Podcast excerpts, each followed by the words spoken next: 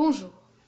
Aujourd'hui, dans notre série Géopolitique et cinéma, nous verrons ce que donne le terrorisme à l'écran, avec l'analyse du film Munich, réalisé par Steven Spielberg et sorti en 2005.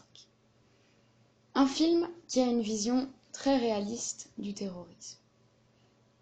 Il se passe lors des Jeux olympiques de Munich en 1972, où des athlètes israéliens sont pris en otage.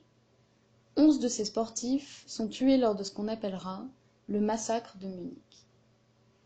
Le film de Steven Spielberg raconte la mission secrète lancée par le gouvernement israélien pour éliminer les commanditaires présumés de cet attentat.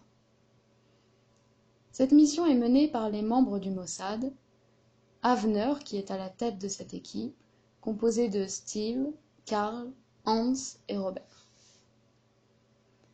Dans son analyse, Guillaume Gatz montre comment Spielberg fait vivre la terreur à l'écran. Il dira que même si le film se focalise sur ce qui a suivi le massacre de Munich, Spielberg en reviendra toujours dans son film à des scènes de terreur de la prise d'otage. Et en morcelant ainsi son récit de scènes violentes, cela nous montre l'authentique cauchemar auquel on peine de plus en plus à envisager une fin.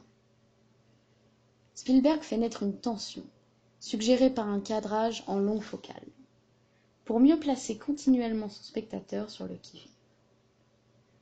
Cette tension qui perdure dans le film fait l'effet de bombes à fragmentation, comme disposées un peu partout dans son découpage et menaçant de sauter une à une à tout moment. Dans ce film, le réalisme nous donne l'impression de vivre un attentat, et tout en nous plongeant dans une chronologie historique.